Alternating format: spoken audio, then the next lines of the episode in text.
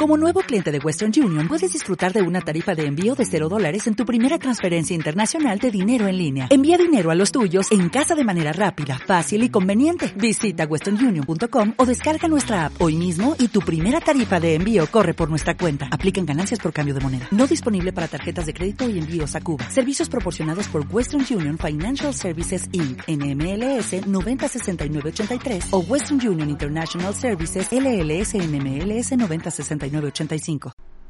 la sociedad se encuentra en una disyuntiva bastante clara, polarizada, en un encontronazo entre ideologías, pero sobre todo en las características que pueden hacer que una sociedad como lo que es la mexicana alcance esquemas tan simples pero al mismo tiempo tan complejos como la felicidad. Estamos en un momento clave de la historia donde, por supuesto, la confrontación de ideas es el eje central de este gran debate. El presidente López Obrador presenta todas las mañanas una idea de lo que quiere alcanzar en su gobierno, una retórica y una narrativa de ser un personaje que sobrepase la historia que se pueda contar al lado de los grandes personajes de la memoria mexicana. De esto y más estaremos hablando en esta emisión de El Cuarto Medio Podcast. Mi nombre es Israel Quiñones y comenzamos.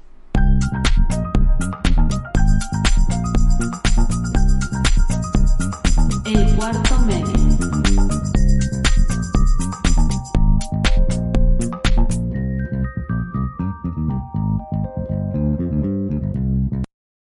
Hola, ¿qué tal? Muchísimas gracias por estarnos acompañando una vez más en un episodio de El Cuarto Medio Podcast. En esta ocasión, más que comentar los acontecimientos políticos, noticiosos de lo que viene a ser esta semana o este periodo de tiempo en el que no nos hemos escuchado, me gustaría hacer un análisis eh, una reflexión sobre lo que está ocurriendo alrededor del espacio que implica el tiempo que ha gobernado el presidente Andrés Manuel López Obrador, pero más que ver, analizar o hacer una retrospectiva de sus actuaciones o logros, a mí me gustaría reflexionar eh, junto con todas y todos ustedes, pues un tema eh, al mismo tiempo simple pero complejo. Me refiero a esta batalla que implica pues la confrontación de ideas. El eh, esquema del humanismo que representa el discurso eh, del presidente de México, pero al mismo tiempo esa parte que es inevitablemente conservadora, eh, que por supuesto podríamos decir si está bien eh, o está mal que se exprese eh, con detentes o que eh, elija pasajes bíblicos o en su defecto que realmente dentro de toda esta discusión o esta presentación que hace de lunes a viernes prácticamente en la conferencia matutina que encabeza, la idea es entender estos principios de búsqueda de la felicidad de una sociedad tan compleja como lo puede ser México. Estamos pues en un momento de disyuntiva, hacia dónde tomar el camino. Hace poco leía un eh, tuit de Simón Levy que mencionaba eh, que el socialismo cubano no ha producido tantos pobres como lo ha hecho pues el tema de Wall Street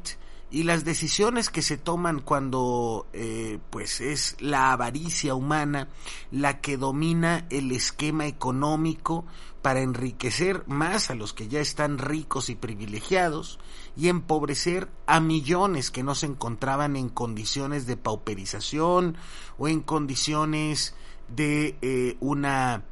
eh, precariedad laboral o vaya, simplemente tenían para comer tres veces al día. Hoy nos encontramos en un punto en el que no solo se trata de izquierdas o derechas, sino de una narrativa que realmente pretende generar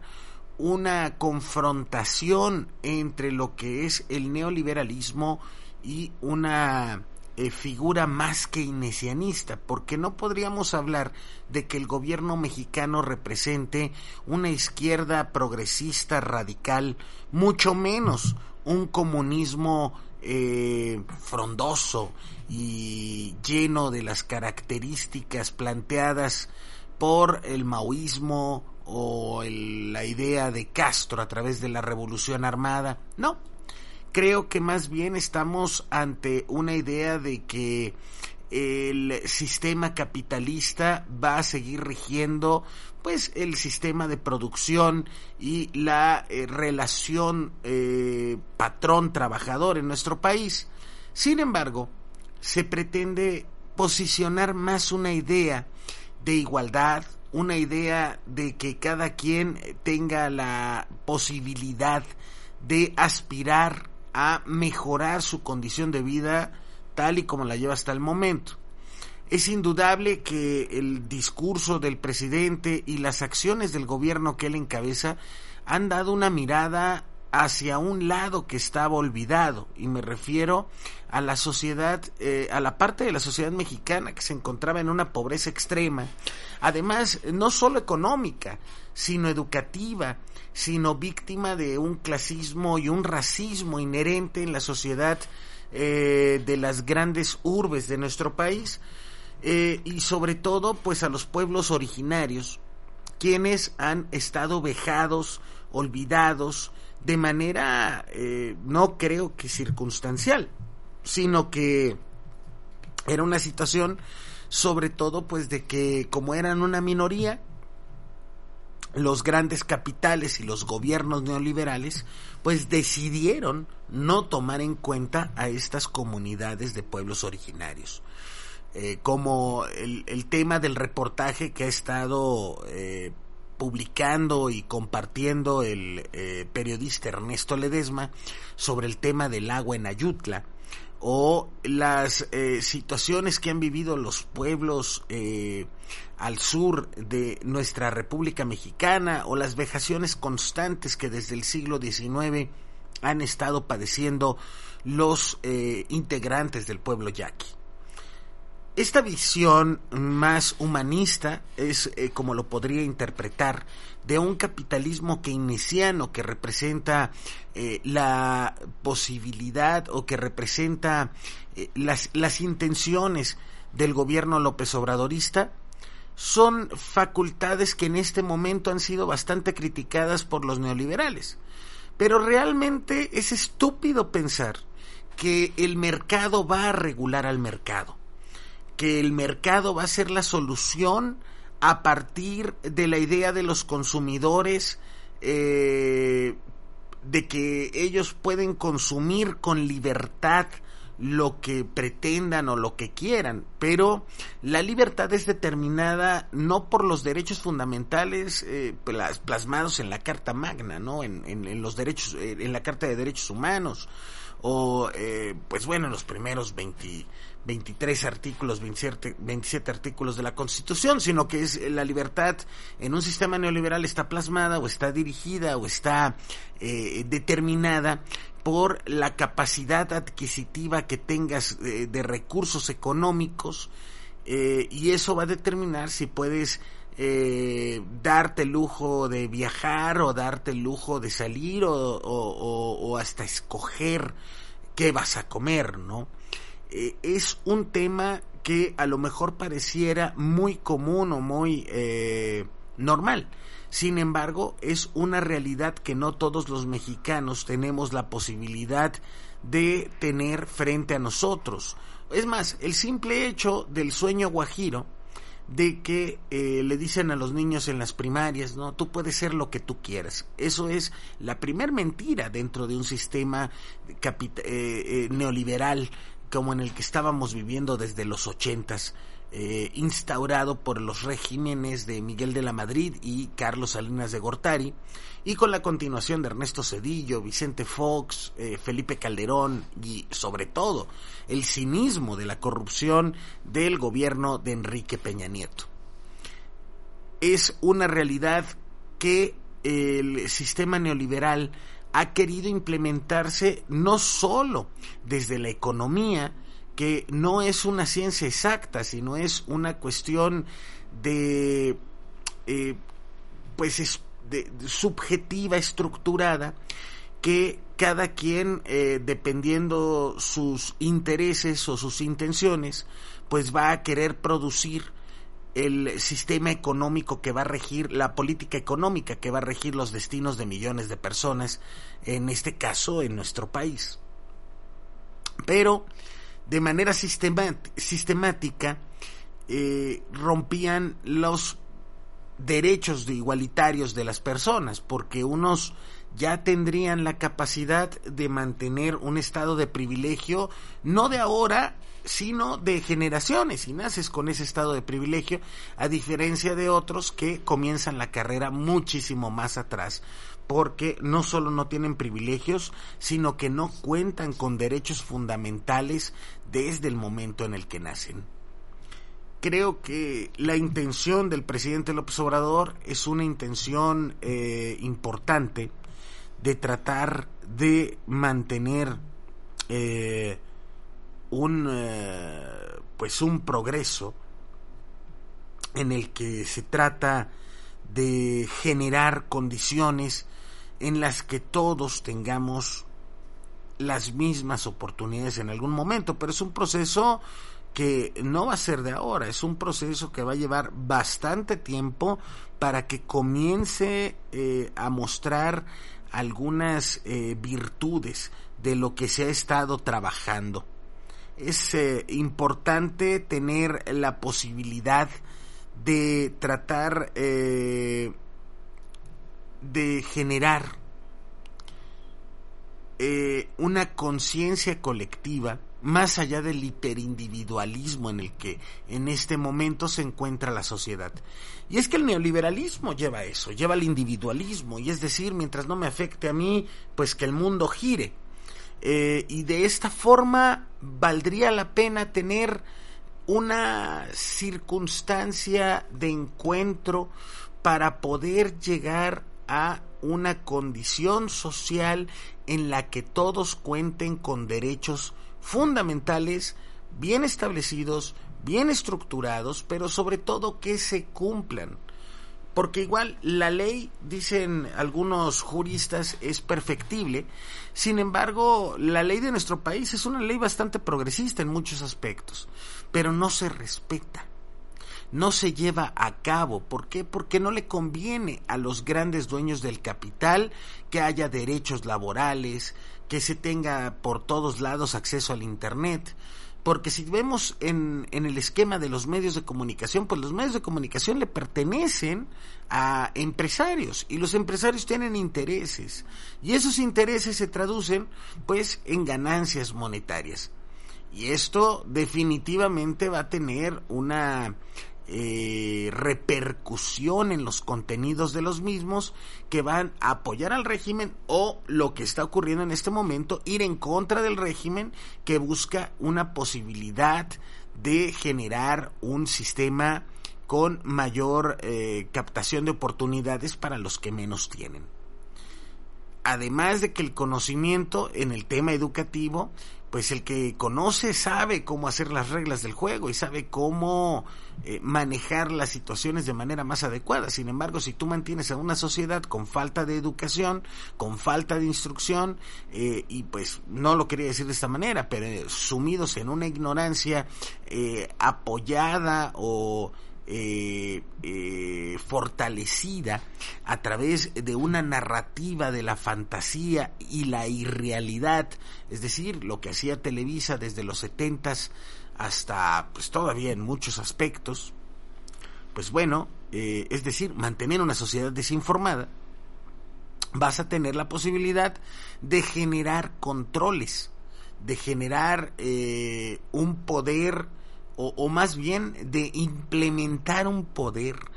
que es prácticamente irrefutable porque la sociedad no cuenta con las herramientas para refutar ese abuso eh, por parte del Estado o por parte de las empresas o por parte simplemente de eh,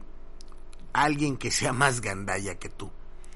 Porque estas personas tienen la posibilidad de manejar herramientas a las cuales el resto de la sociedad no ha tenido la oportunidad de tener acceso.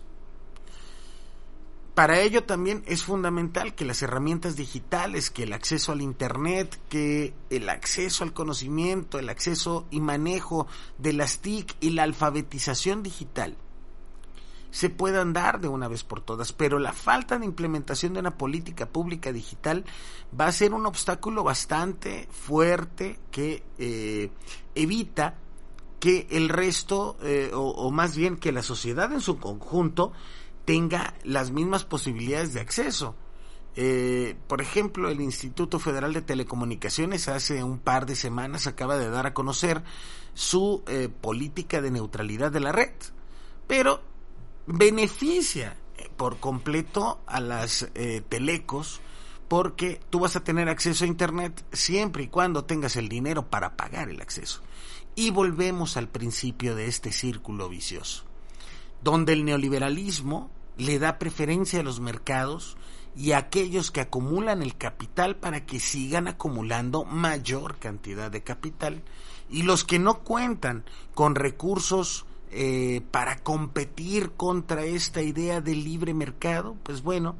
eh, estarán estancados en esta eh, esencia pues de pauperización de la vida, precarización laboral y la falta de herramientas para acceder a un sistema educativo con mayor capacidad de igualdad en las herramientas del conocimiento.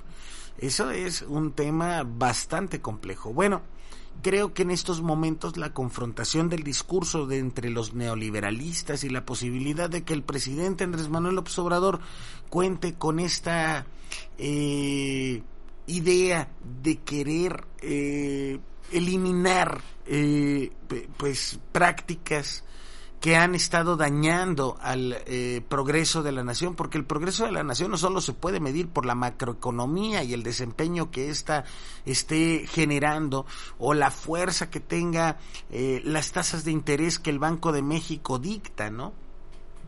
Sino que debemos de ver un poco más allá, no solo de los intereses de los grandes capitales, sino de los intereses de la nación. Y los intereses de la nación están acogidos pues en los intereses de la sociedad en su conjunto. No solo de esta parte social eh, que cuenta con privilegios eh, de nacimiento o generacionales, sino que eh, la sociedad en su conjunto es que todas y todos tengamos acceso a las herramientas para un mejor desarrollo y una mejor eh, posibilidad de tener acceso a una mejor vida, es decir, a ser felices. Es importante este tema, pero regresando a lo mundano que puede ser o que puede significar la posibilidad de eh, impulsar la erradicación del sistema neoliberal de nuestro país, pues para empezar es un gran paso el que se ha dado. Pero mientras contemos con instituciones eh, transeccionales que pueden generar beneficios solo al mercado y que el mercado va a regular al mercado, eh, pues vamos a seguir eh, atorados en esta coyuntura de desigualdad extrema. Y aunado a ello, la brecha de desigualdad se incrementa cuando tenemos una brecha digital, una brecha de acceso a la digitalización, donde la brecha de desigualdad se incrementa por dos o por tres.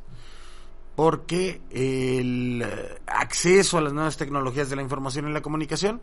el utilizar herramientas como el Big Data, el blockchain, eh, a favor de la colectividad social, va a ser un tema también que, va, que vamos a tener que explorar en algún punto.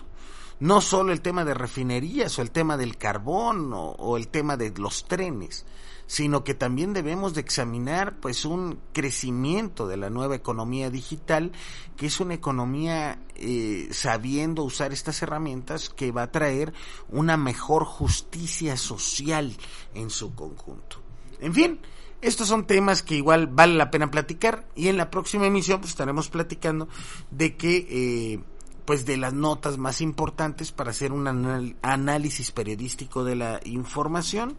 y tener esta idea de que pues la información es poder y el periodismo es poder. Por cierto, les recomiendo mucho la serie, la serie, dale con la serie, el documental sobre el periodista Manuel Buendía, en este documental que se llama Red Privada, ¿quién asesinó a Buendía? En fin, véanlo en Netflix, está buenísimo. Y si llegaste hasta este punto, te agradezco muchísimo el favor de tu atención. Yo te solicito que me ayudes a compartir, que me ayudes a difundir este debate, la confrontación de las ideas, eh, y, pero sobre todo el poder llevar a cabo diálogos que construyan espacios democráticos e informativos como el que intentamos hacer a partir de este podcast. Mi nombre es Israel Quiñones. Por favor, cuídense mucho y nos estamos leyendo, oyendo y viendo.